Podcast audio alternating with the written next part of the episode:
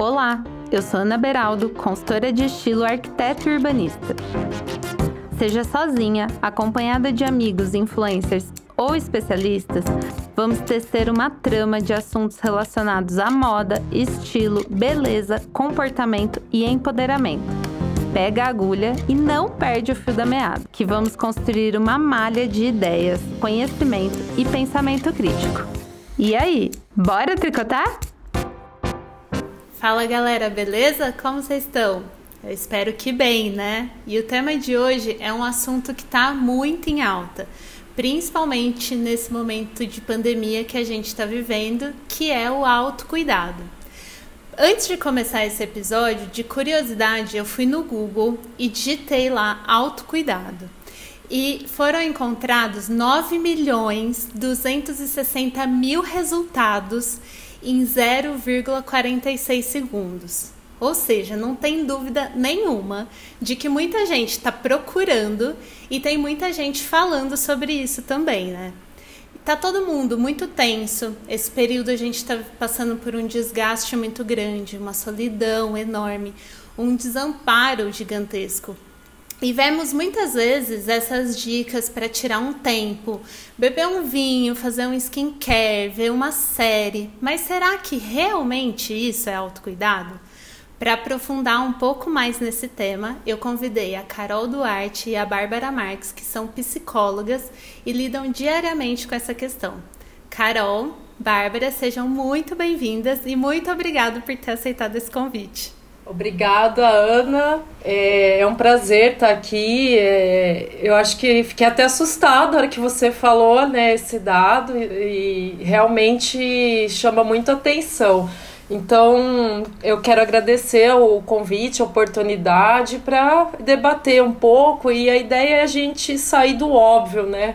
acho que isso que esse podcast também vem trazendo, né? Várias ideias nesse sentido e da gente alinhar o que a gente é, tem produzido de conhecimento com a nossa essência, ou seja, é, teoria e prática, é vida, conhecer, é, conhecimento e saberes. Eu acho que a proposta é a gente caminhar por aí. Então, vai ser bem legal o bate-papo. É, eu sou a Bárbara, né? Sou psicóloga, trabalho junto com a Carol. A gente tem um podcast também que é o Aliadas Podcast. É, somos psicólogas. E ficamos super felizes com esse convite de gravar, né? Somos nova nesse, nessa esfera do podcast, no mundo podcaster. e estamos bem felizes de gravar. Esse tema é um tema que é muito caro para a gente. A gente trabalha com saúde mental, a gente atende basicamente só mulheres. E o autocuidado é o tema central, assim, das nossas, das nossas atuações, eu acho, né, Carol? Sim, sim, acho que é um tema que, que atravessa a gente desde muito novas. Então, porque a gente, numa cultura, numa sociedade machista, heteropatriarcal, é, a gente foi educada e ensinada mais a cuidar dos outros, do ambiente ao nosso redor e nunca de, de nós mesmas. Então a gente observa esse atravessamento na saúde mental das mulheres que a gente atende e na gente mesmo, porque a gente não, não se isenta desse local, né? Esse também é um local que, que faz. A, a gente fala a partir das nossas próprias vivências também. Então uhum. acho que isso que é legal, né? Porque a gente quer, não quer ter nenhuma relação hierárquica, muito pelo contrário. É, a ideia é um, é um diálogo bem é, horizontal mesmo. Não, Antes da gente partir, né, para aprofundar isso, eu gosto sempre de começar pelo começo, porque a gente fala, começou a falar tanto de autocuidado e isso foi apropriado em tantas esferas que em muitos momentos a gente não se dá conta de onde surgiu isso. E aí eu queria que vocês contassem um pouquinho onde e quando nasce esse conceito do autocuidado. É, posso falar, enfim, acho que agora que a gente está né, em três aqui, eu e a Bárbara sempre, né, nós duas, mas a gente vai se organizando aí, né? E a gente é muito palestrinha, tá, Ana? Então, assim, a gente vai falando, falando, falando. Mas então, é assim pode... que eu escolho as minhas convidadas, tem que, tem que falar muito.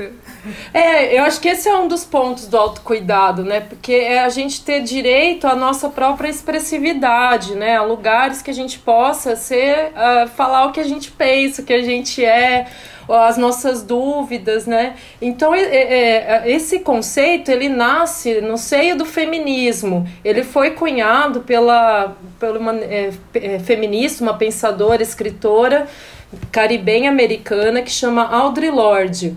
E ela é uma feminista negra maravilhosa e, e, esse conceito ela traz em várias palestras dela, mas ele nasce em 1988, que ela fala uma célebre frase: "Cuidar de mim Cuidar de mim mesma não é autoindulgência, é autopreservação, um ato de luta política. Uau! Vamos começar por aí então, né? Porque O que seria uma luta política, né? Pensar o autocuidado como luta política. Para nós mulheres, como a Carol falou no comecinho lá da fala dela, para nós mulheres o cuidado, o cuidar sempre foi colocado como uma tarefa, como sendo natural, como se as mulheres naturalmente fossem é, cuidadoras por excelência, né? Então, cuida dos outros, cuida dos filhos, é a mulher que gesta, é a mulher que vai parir. Então, existe uma ideia, é, e essa ideia ela é cultural, a gente precisa desmistificar isso de que as mulheres naturalmente nasceram para cuidar dos outros ou do ambiente ao seu redor. Isso, é, isso faz parte da nossa cultura, né? É, não, não, não é natural, não foi sempre assim, não existe nenhum gene do cuidado, não existe nenhuma prova científica de que existe um órgão né, nas mulheres nas pessoas que nascem com e são designadas como, como mulheres, de que, de que nós vamos cuidar, né? Que nós somos cuidadoras natas. Isso, isso é uma ideia, isso é uma falácia. E acho que a questão do autocuidado ser político tem a ver com essa crença de que nós cuidamos dos outros.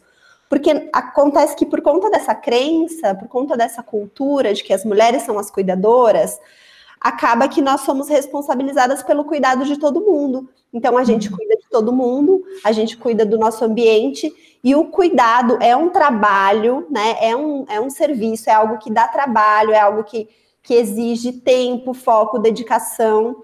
É, e é um trabalho, como ele é naturalizado como sendo uma função feminina, ele é um trabalho que acaba sendo também desvalorizado. Então, você que cuide, né? Você precisa cuidar.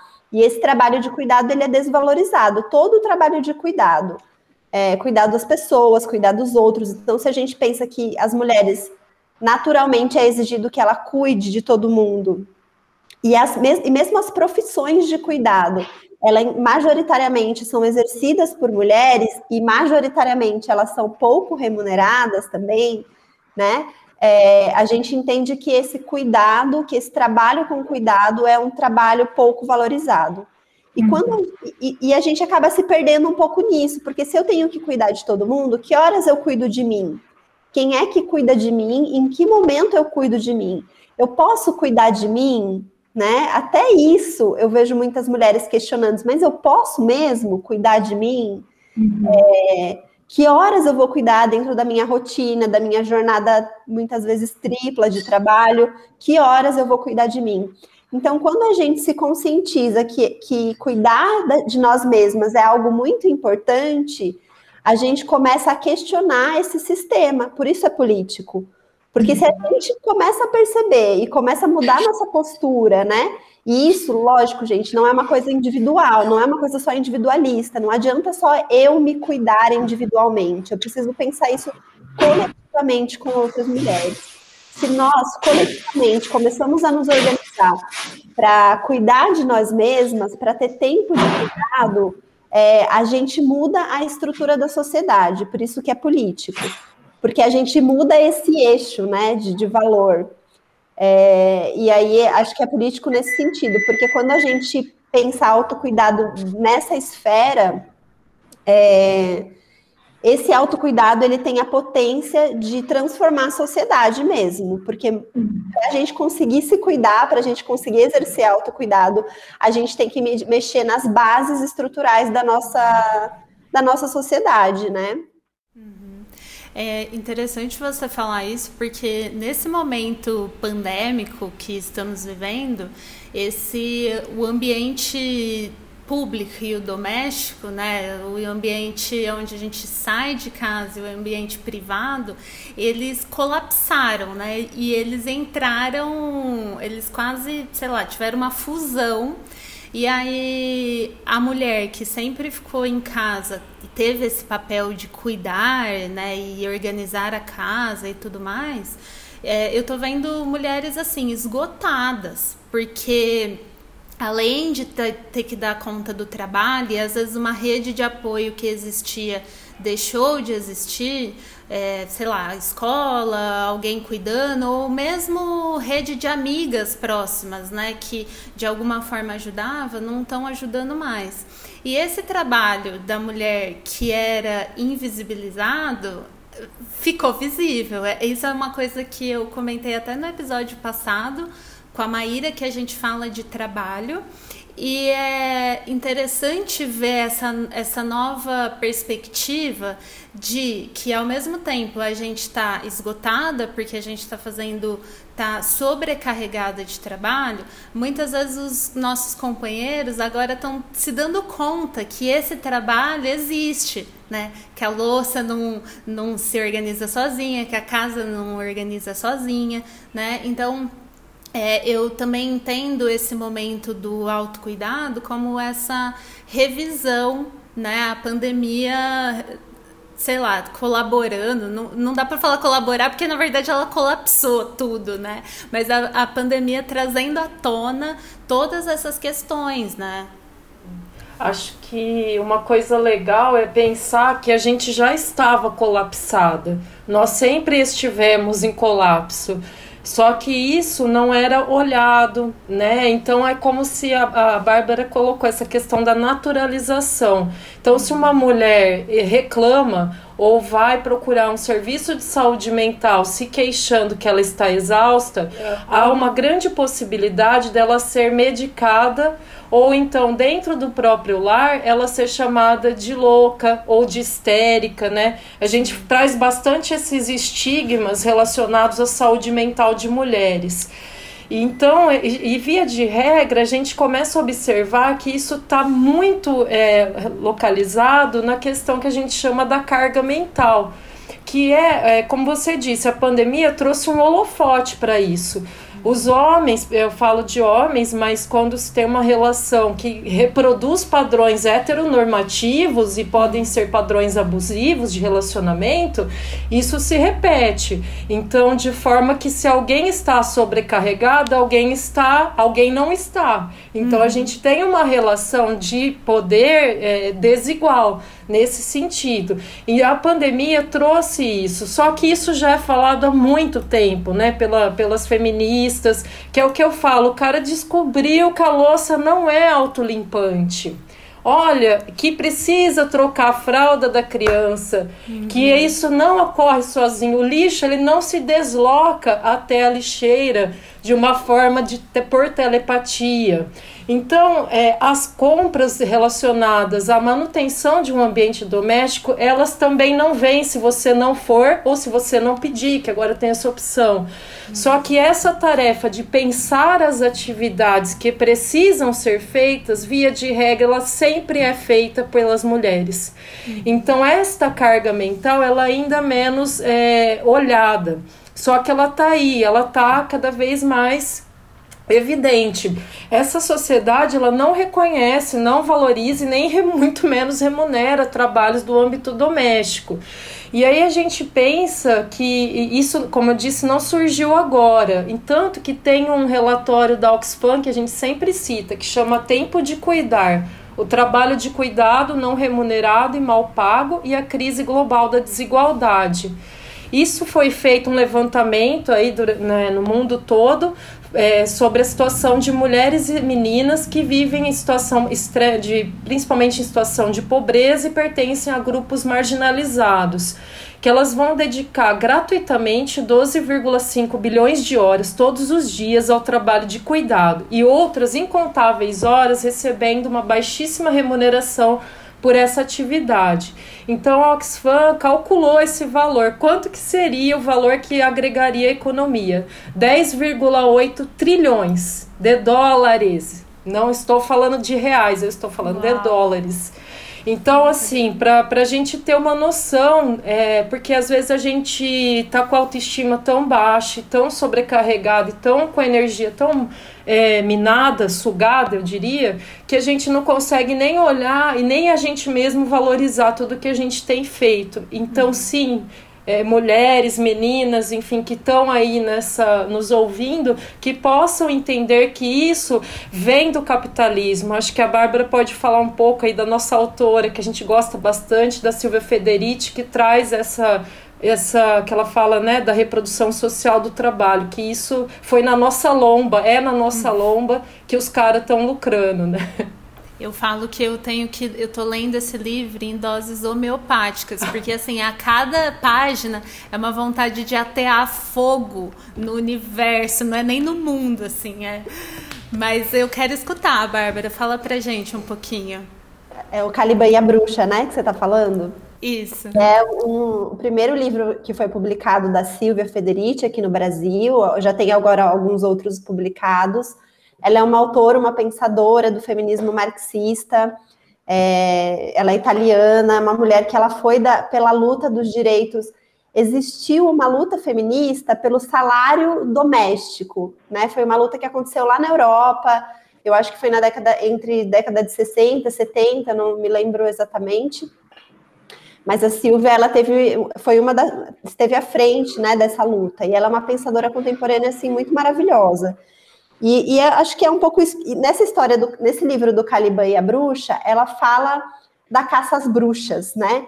E a caça às bruxas, ela coincidiu, né? Na verdade, não é uma coincidência, né? A gente pensa que é uma coincidência, mas ela culminou ali junto com o início do capitalismo, né? A transição do, do feudalismo para o capitalismo, que foi um processo muito longo e a caça às bruxas, ela se inseriu aí no meio desse processo. E por que, que a caça às bruxas? Não é, não é por acaso, não é que de repente, ah, vamos começar a perseguir mulheres aí. Não foi por acaso. Ela está totalmente atrelada com tudo isso que a gente está falando. Quando eu desvalorizo é, o trabalho de cuidado, quando eu tiro o poder das mulheres, eu consigo lucrar em cima disso. Então, quando a gente pensa que o capitalismo né, é um sistema de acumulação de, de renda, de dinheiro, de capital, é, essa acumulação ela não vem só da exploração da mão de obra do trabalhador, que é algo que já vem se discutindo há muito tempo, né? Ela vem também da exploração do trabalho das mulheres, uhum. né? da, da, não remuneração, da marginalização das mulheres, né? Do, do reforço das mulheres como sendo muitas vezes nem cidadã, e quando cidadãs, cidadãs de segunda classe, de terceira classe, é, e a não remuneração. Então, quando a gente pensa que o capitalismo acumula capital, acumula dinheiro, é, explorando trabalhadores, mas principalmente explorando o trabalho de reprodução das mulheres. O que, é o trabalho de reprodução? O trabalho de reprodução é o trabalho de cuidado, é o trabalho de, de, de reproduzir a vida, né? Reprodução da vida. Então, é, é todo o trabalho que tem a ver com a manutenção da nossa vida, desde gestar, parir, amamentar, cuidar da casa, cuidar dos idosos, cuidar das pessoas, cuidar do ambiente, dos alimentos, das roupas, tudo isso é trabalho de reprodução. É trabalho que reproduz a nossa vida, né? E esse trabalho, é desse trabalho principalmente que se, que se tira o lucro, né? Que se esfola todo esse lucro, esses trilhões que a Carol citou que está lá no relatório da Oxfam, né? Sim, e é interessante pensar né, de, por esse viés, porque além da gente não ser paga por um trabalho que a gente executa, né, que é esse trabalho de reprodução, as mulheres ainda têm, quando trabalham e são remuneradas, ganham menos geralmente do que os homens numa mesma posição de no, ocupando o mesmo cargo, né? E além de tudo isso, o autocuidado ele foi apropriado pela indústria como um produto, né? Então ele é vendido pra, principalmente para as mulheres, como uma questão estética relacionada à beleza. Então, assim, eu falei lá no início de tomar um vinho, fazer um skincare, fazer a unha, sei lá, cortar o cabelo, o que seja relacionado à beleza. Mas se a gente pensar dessa forma, tem um outro, tem uma outra pesquisa que diz que as mulheres chegam a gastar com a beleza, né? E aí a gente está falando de roupas, maquiagens, procedimentos estéticos, cerca de 50% do seu salário. Então, a gente não é remunerada justamente quando a gente exerce esses trabalhos de cuidado, nem quando a gente de fato é remunerada por um trabalho que a gente exerce, e ainda assim o autocuidado nos é enfiado como se fosse um produto. Né? Eu acho né? que a gente podia falar sobre isso, porque o autocuidado, sim, eu acho que ele pode passar por esse momento de se dar um, sei lá, um luxo, vamos dizer assim, um, uma coisa meio relacionada à beleza, mas ele não é isso, né, necessariamente. É, acho que você traz um ponto que até a gente falou um pouco disso no nosso podcast, né? Que eu falei, ah, eu vou ser cancelada, vou ser processada, né? Tem uma indústria de cosméticos aí que realmente ela pegou, porque assim, é uma coisa que vai vender, porque ela, ela vai pegar no, numa autoestima num padrão de beleza que nos foi imposto sempre há muitos e muitas décadas. Então, se você não está dentro daquele padrão, padrão logo você está mal cuidada. Ou seja, então você precisa pegar parte do seu dinheiro, é, considerável, aliás, para você investir nessa, na compra né, de produtos que venham te trazer esse padrão que vai ser sempre inatingível, né? Para o homem, em comparação, às vezes a gente brinca, né? O cara pode estar tá lá perebado, meu, Malemar tomou um banho, mas assim, né? Usou o quê? Um sabonete que ele usa para lavar o cabelo também e tal, e ponto. E por que pra gente é vendido uma série de outros é, produtos como se isso fosse relacionar, é, trazer de volta essa autoestima, esse cuidado. É, então, assim, é importante a gente ter essa noção e é legítimo que o cuidado externo, ele sim, ele é importante, ele é bem-vindo. É, é, é por exemplo, eu, eu falo assim, às vezes eu chego, eu quero até fazer é coisa de véia, tá, Ana? Mas eu adoro fazer um escalda-pés, por exemplo, Ai, né?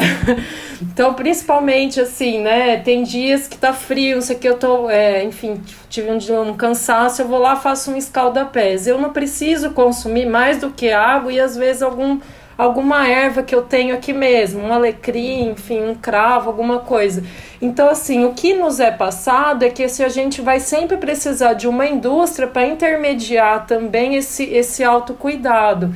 E só que não tem só o, o autocuidado externo, né? Aquilo que a gente faz do, né? Na, da pele para fora, vamos dizer. Tem aquele que é que a gente trabalha fundament, fundamentalmente, que é o cuidado interno.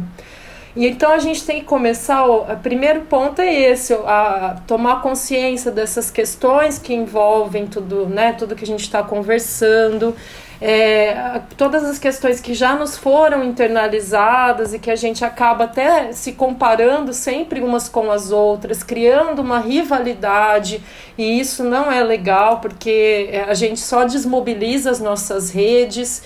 E também eu penso que criar metas possíveis, porque eu no meio de uma pandemia não vou querer fazer, começar a fazer aula de acro yoga, por exemplo, né? E, e me esborrachar e parar no hospital em plena pandemia. Então, assim, a gente tem que tomar cuidado pra gente não lá. A Bá acabou de comprar um patins, por exemplo. Mas assim. Você tome cuidado, hein, Bárbara? Pelo amor das deusa. Pelo amor. Vamos chegar. Mas é, eu não vou me pôr metas, assim, no sentido de me comparar, né? Eu acho que isso que a gente acaba sendo nada gentil com a gente mesma. É, vendo outras mulheres que já estão. Ah, tem gente que está correndo não sei quantos quilômetros, sei lá, fazendo várias atividades, consegue dar conta.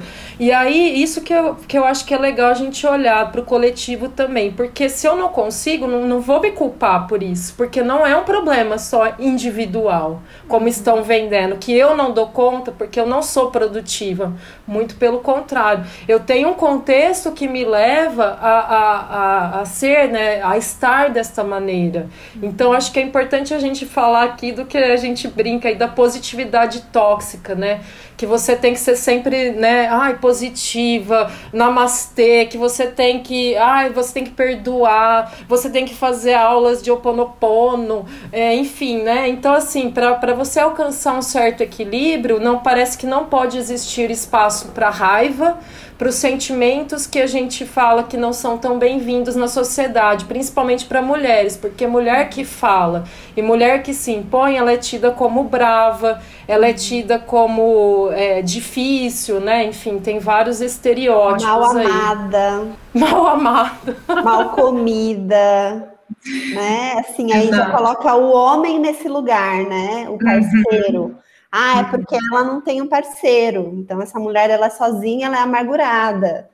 E aí já bota uma outra questão na história, né? Para você ser feliz, você tem que estar tá com alguém, né? Sim. É, eu só queria falar uma coisinha sobre, sobre essa apropriação do mercado, né? Que a Ana trouxe, que eu acho muito interessante. Você falou que, que deu um Google, né? Antes de, de olhar e viu aquele monte de se você colocar no Google Imagens, coloca lá autocuidado Google Imagens. Só vai aparecer mulheres brancas. Todas em todas as fotos e imagens, elas são em tons pastéis, geralmente é um rosa pastel. São mulheres fazendo yoga, são mulheres fazendo máscara na pele, mulheres em spa.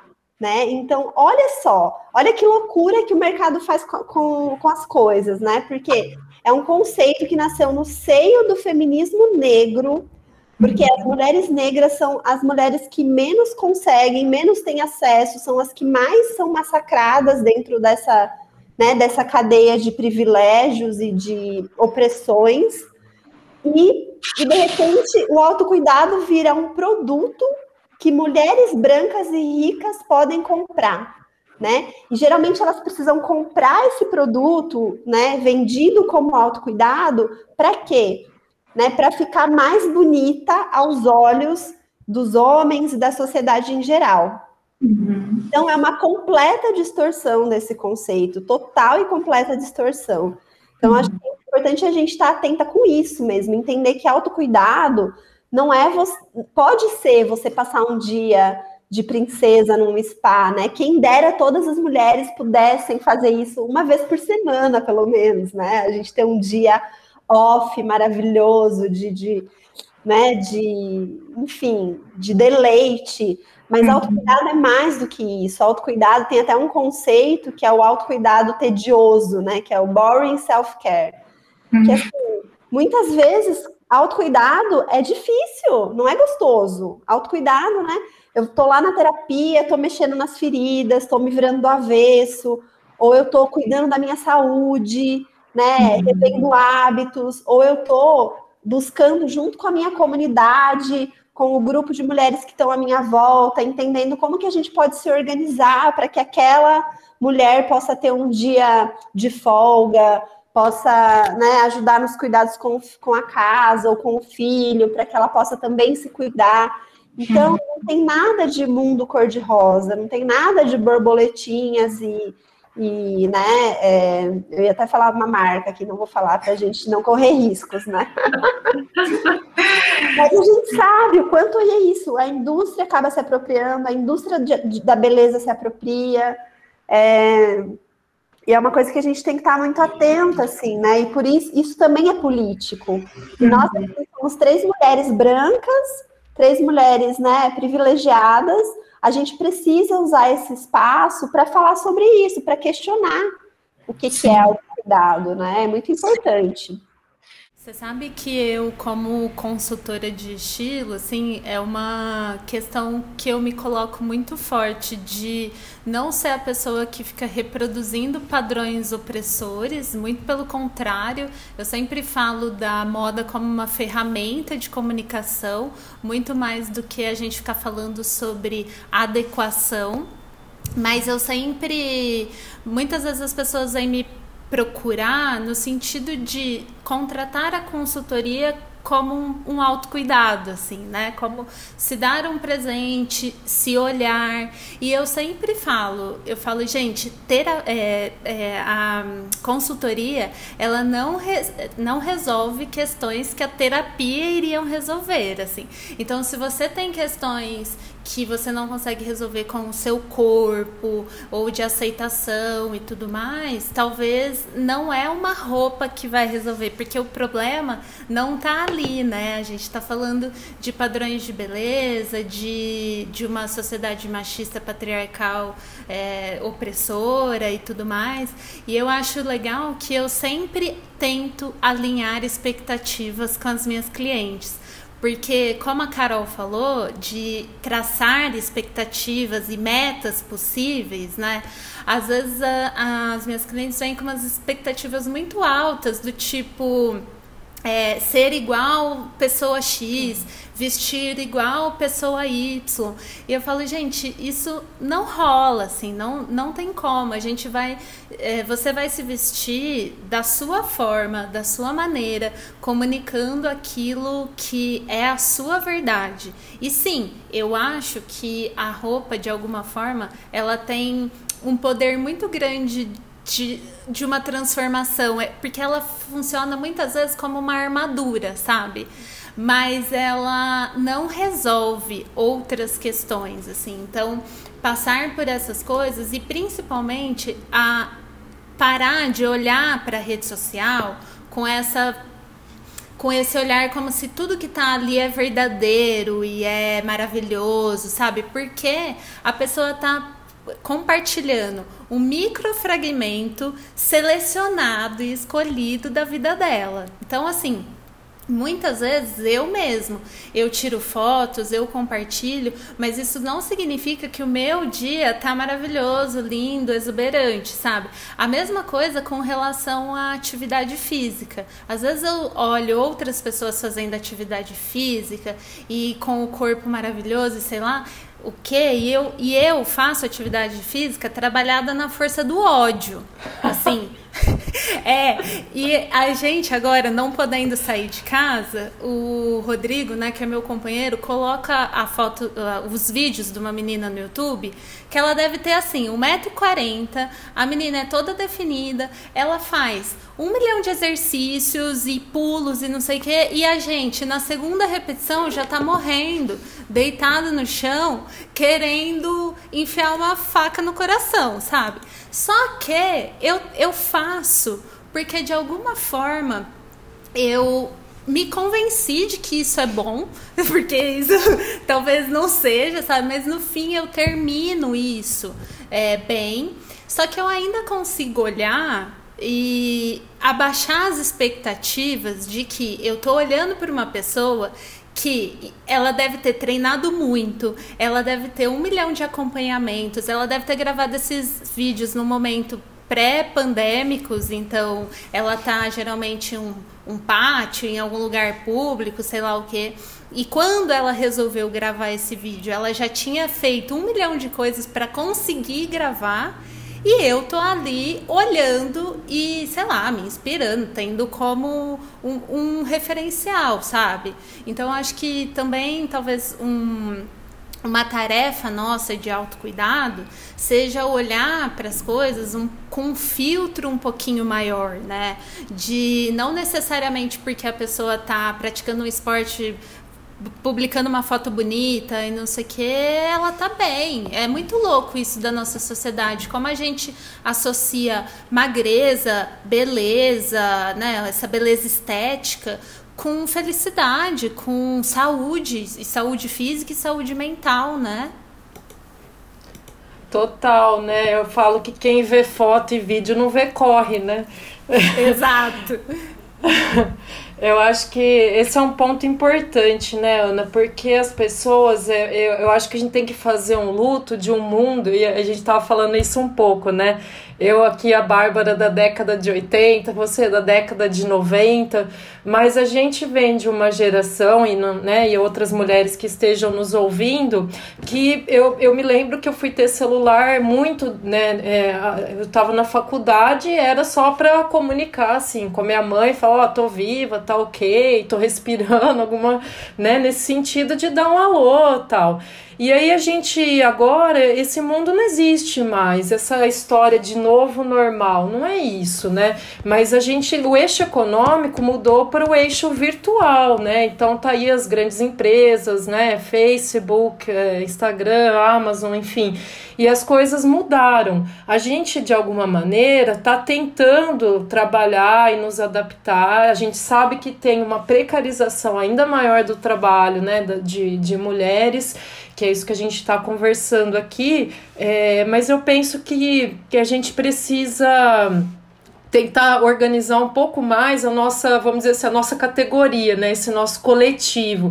A, a Silvia Federici fala nesse último livro dela um pouco, é, dá algumas dicas aí. Ela fica falando assim: como, como que a gente pode criar formas coletivas para a gente tomar decisões?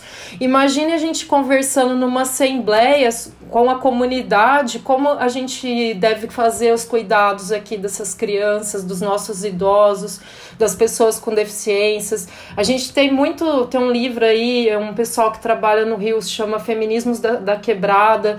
Então, assim, sair da nossa bolha, olhar para as coisas que estão acontecendo, né, ao nosso redor.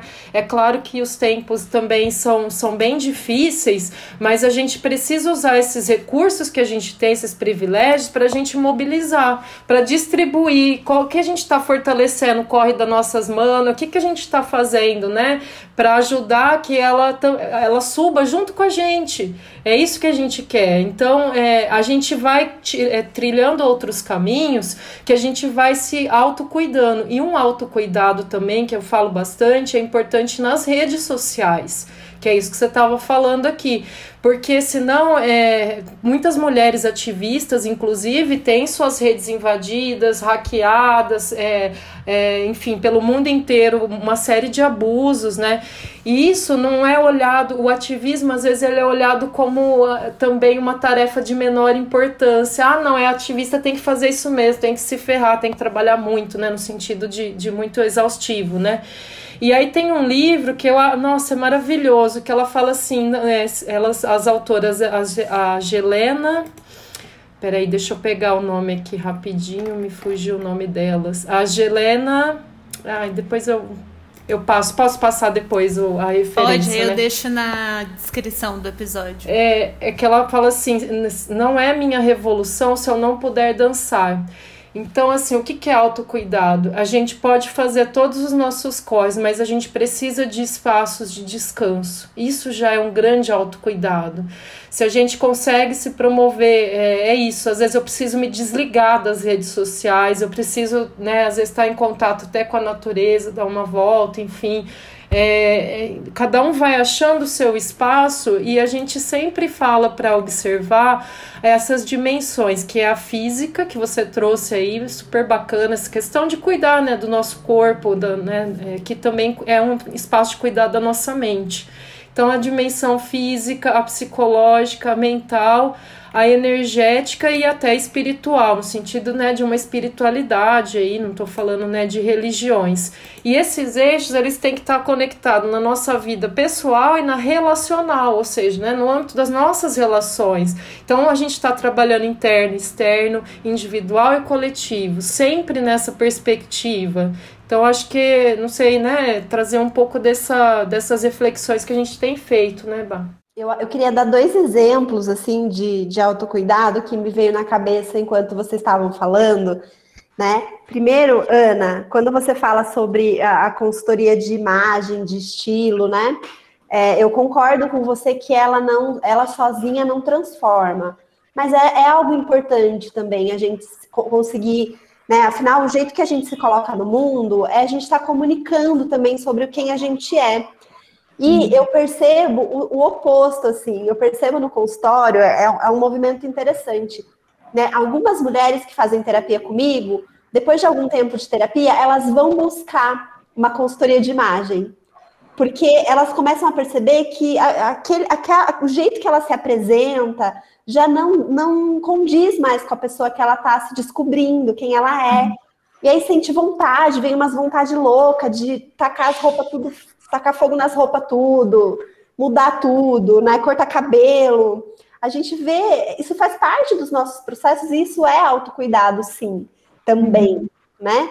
Ou então, uma paciente recentemente, ela foi fazer um ensaio fotográfico, ela nunca tinha feito um ensaio né? Maravilhosa. Muito legal, assim. Então, são coisas que, que se complementam, que, que às vezes é isso, é uma mudança que precisa vir de dentro para fora, né? E claro que o nosso fora reflete o que está acontecendo aqui dentro. É, então, isso é legal. Outra coisa, agora pegando na fala da Carol, que também eu tenho visto acontecer, principalmente agora na pandemia, são mulheres buscando se engajar politicamente em alguns movimentos, né? Porque começam a perceber, acho que a pandemia ela colocou uma lupa nos problemas que já existiam, nas uhum. diferenças sociais, né? Nas, enfim, em todos os, os, problemas que a gente sabe que, que não, não, não nasceram com a pandemia, mas se escancararam com a pandemia. E isso trouxe muita angústia para muitas pessoas.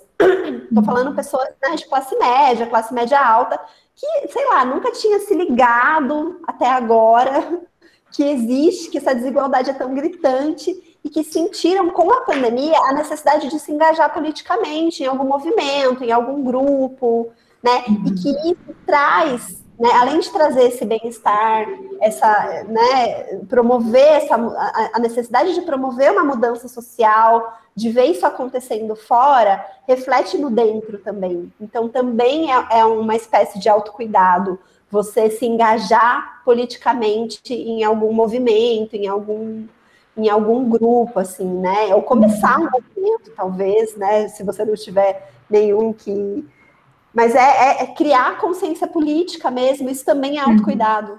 Sim. É muito legal você falar isso, porque parte do autocuidado também, eu acho que eu passei a entender que eu me autocuidava o dia que eu falei não. Falei assim, ai, ah, que eu, não, não vou fazer. Só que isso, ao mesmo tempo, vem com uma carga de culpa tão grande, e aí vem com uma série de questionamentos, sabe? Porque se tem uma coisa que trabalhar sozinha me faz questionar todo dia, é eu mesma. Então, assim, todo dia eu questiono o meu potencial, a minha fala, a minha postura. Assim, é um questionamento atrás do outro, é uma crise atrás da outra. E eu entendo quando a Bárbara falou, né, que autocuidado não é fácil e que é muito mais prazeroso quando ele é vendido como a skincare, a, o vinho, a série, porque isso é um deleite, é um, uma situação gostosa mas é, ele é vendido também muito como se todos os nossos problemas fossem resolvidos, né? E o que eu entendo do autocuidado é que ele é mais, muito mais um suporte para aguentar as dificuldades da vida. É a gente olhar para a nossa vida de uma forma crítica. Então, como a Bárbara falou, né, dessas pessoas que estão se envolvendo em questões políticas, em movimentos, eu acho isso sensacional. E de fato isso é autocuidado, porque eu vejo um outro lado muito perverso de pessoas que estão justificando um autocuidado para, sei lá, ir viajar, para fazer reuniões, para se encontrar, sabe? Tem uma página que eu sigo, eu vou deixar depois aqui para vocês, para todo mundo, chama Desinfluencer. Eu não sei se vocês seguem, mas ela compartilha. É, stories, IGTVs, publicações de pessoas que na verdade estão desinfluenciando, sabe? E aí você vê as pessoas assim, ah, porque eu tô indo viajar, porque eu mereço, porque eu tô me autocuidando. Então, é interessante a gente pensar esse autocuidado de uma forma política e como você falou, né, a Carol também falou, pensar de uma forma coletiva isso. Porque tem sim como a gente se autocuidar, mesmo que a gente está vivendo um momento muito tenso, muito triste, de um luto e um trauma gigantesco, mas que isso não fira a, o limite das outras pessoas, né? A saúde de outras pessoas. Acho que também se responsabilizar por isso é muito importante, né? É, acho que a, a autorresponsabilidade já é uma forma, né? E você trouxe a questão do limite, né? Porque a gente foi sempre, ah, não, você tem que ser boazinha, você tem que cooperar, você isso, isso vai sendo introjetado na nossa subjetividade, que a gente depois fica até culpada, né? A famosa aí culpa cristã porque a gente tem que estar tá sempre se doando. Então, é, acho que quebrar, desconstruir isso, quebrar esse padrão é algo muito, dá muito trabalho, né? Mas se o amor é político, o alto amor é revolucionário, sim. É, então não tem outro caminho. O caminho é a revolução, a revolução é feminista. Você imagina o poder das mulheres quando elas começam a tomar consciência de toda a sua potência, de toda a sua capacidade, porque a hora que ela vê lá aquela vaga de emprego, ela não vai nunca mais se questionar se ela tem ou não capacidade, ela vai. Ela tem certeza, né? Porque a gente observa isso, né? Às vezes vê um anúncio de emprego, você pode ter certeza que o homem não vai se auto-questionar se ele realmente está preenchendo todos os critérios, todos os quesitos. A mulher vai ler dez vezes no mínimo e vai ainda assim duvidar da capacidade dela, né? Então. É, e o homem, a... sem ter os requisitos, se inscreve. Vai, vai que vai.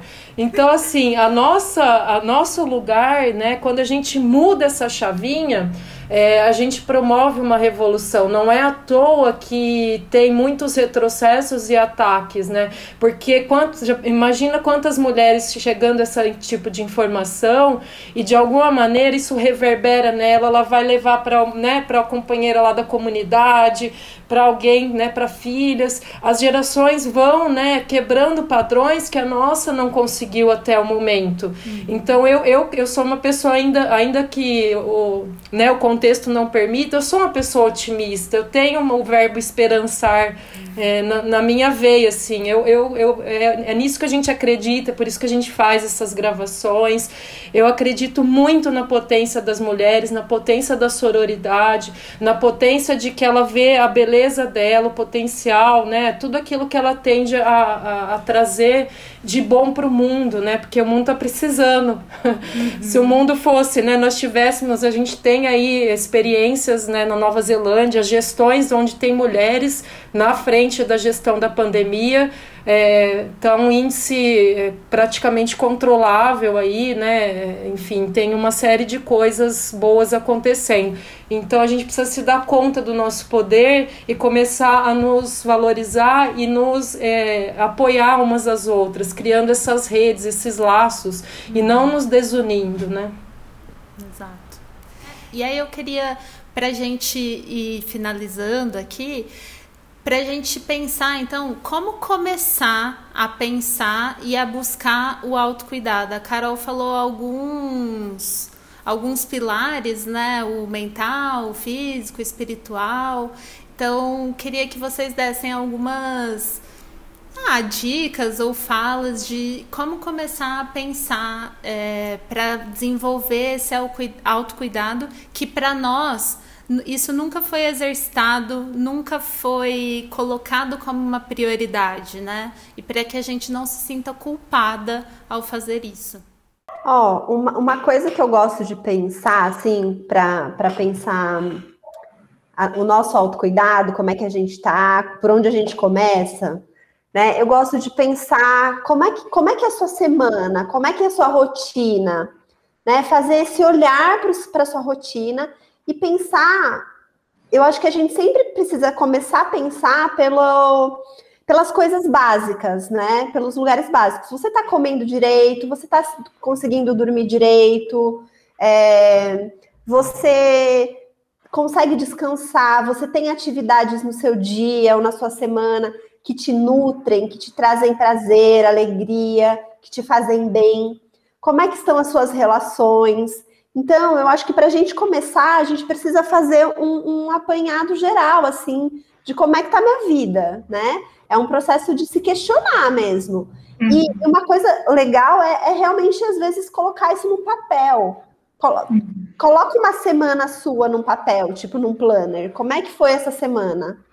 Né? Eu tive tempo para eu tive tempo para descansar, eu tive tempo para falar com as pessoas que eu gosto, eu tive trocas ricas, né? Eu aprendi, eu tô aprendendo alguma coisa nova que eu gosto. Então, é, é começar a olhar para a própria vida com mais atenção e ver a partir da sua realidade o que, que é possível, o que, que é mais urgente, né?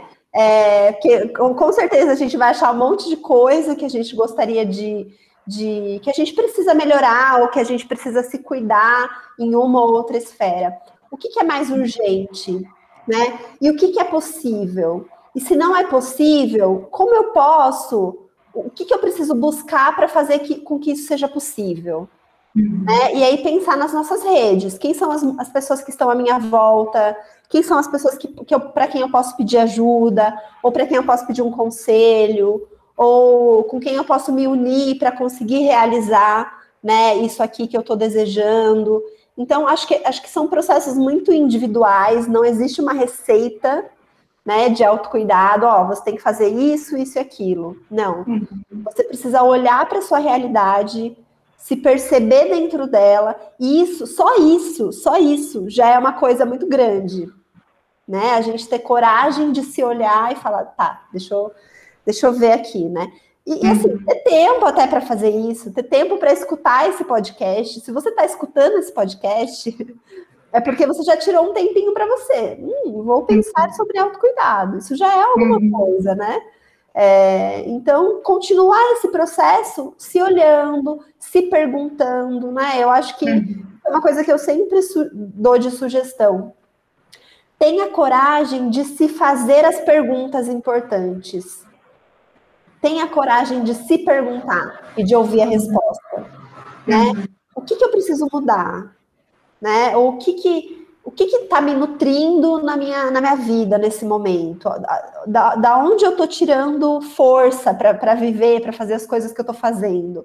Né? Uhum. Essa fonte é uma fonte que, que vai me nutrir mesmo? Que ela, essa fonte está sendo alimentada também? Né? Ou eu estou precisando buscar outras fontes? Então, acho que é um pouquinho por aí. Penso que que os nossos passos eles vêm de longe, né? A gente tem uma história muito interessante também nossa, ouvir a nossa intuição, ouvir as nossas ancestrais, ouvir aquelas que vieram antes de nós, valorizar esses saberes, valorizar esses conhecimentos, né? E, e essas redes que estão ao nosso redor. E não tenha vergonha de pedir ajuda. Ninguém precisa ser a Mulher Maravilha, ninguém é autossuficiente. Busque né, uma ajuda, um apoio, ou às vezes até um ombro para chorar, né? Então acho que isso é legal, porque a nossa força está no coletivo, né? Às vezes a gente quer ficar sozinha. O silêncio também é uma forma de autocuidado, até falei isso essa semana. É, será que a gente consegue escutar os nossos silêncios, né? Porque não é fácil, mas às vezes ele é necessário. Então, eu falo que quando a gente tem a coragem, né, como a Bá, a Bá falou, é, de fazer essas perguntas e a gente ouvir os nossos silêncios, a gente tem um salto qualitativo no nosso desenvolvimento, na nossa maturidade, na nossa psique muito grande e é, dificilmente a gente vai se colocar em alguma cilada. Então, a nossa intuição é nossa amiga. acho que essa é a melhor forma de autocuidado. Sim, eu acho que como consultora de estilo, o que eu sempre falo para os meus clientes, principalmente em relação a corpo, beleza, né? Porque é uma área que eu estou muito, enfim, ligada. É, eu sempre falo, gente, façam a pergunta seguinte: o que você gosta, o que você não gosta, você consegue mudar? E a resposta, se for sim, então o que, que você pode fazer a partir de hoje para conseguir alcançar aquilo? Porque muitas vezes a gente coloca um peso muito grande em algo, um, um holofote muito grande em algo que a gente não gosta, mas também não faz absolutamente nada para mudar aquela realidade, sabe? Então também, se a gente não mudar padrão, a gente não muda resultado. Então eu falo, você consegue? E assim, o consegue não é algo inatingível, não é cirurgia plástica, não estou falando disso apesar, pode ser se isso for uma solução para alguém, mas assim, é, o que de, de pouco em pouco você pode ir fazendo para alcançar aquilo naquele momento. E se a resposta for não, não consigo mudar porque é uma característica genética, porque sei lá, não, não é possível. Então, assim, saiba que você está contribuindo para um mundo com diversidade, né? Onde tem diversos tipos de beleza, onde tem diversos tipos de pessoas e que, que a gente possa olhar para a gente com um olhar um pouquinho mais afetuoso, né, e carinhoso. Isso também é um ato de autocuidado. Achar prazer, eu acho, esses dias eu escutei um podcast que falava sobre prazer. E a moça perguntava: "O que te dá prazer?" E eu fiquei assim, meu Deus, o, o, que. Porque assim, o meu trabalho me dá muito prazer. Eu gosto muito de fazer o que eu faço. Mas assim, no fim é trabalho. Aí falou, o que. E eu não tô falando de prazer sexual, né? Não era esse o tema. Era assim, o que te dá tesão na vida. E eu assim, gente. Eu, eu me reduzi nessa pandemia a alguém que só trabalha ou trabalha executando trabalho remunerado ou o trabalho doméstico. E aí acho que uma forma de procurar um autocuidado aqui nesse momento que a gente está tá vivendo também é procurar o que dá prazer, né? Com certeza. Eu falo que assim, é, você está se cuidando da mesma forma que você cuida dos outros. Esse é o caminho. Uhum. Você cuida tão bem dos outros, por que não fazer isso com você mesma, né? E às vezes é, é, isso que você falou, às vezes eu quero ler um livro, escutar uma música, né, poder fazer uma caminhada assim quando é possível.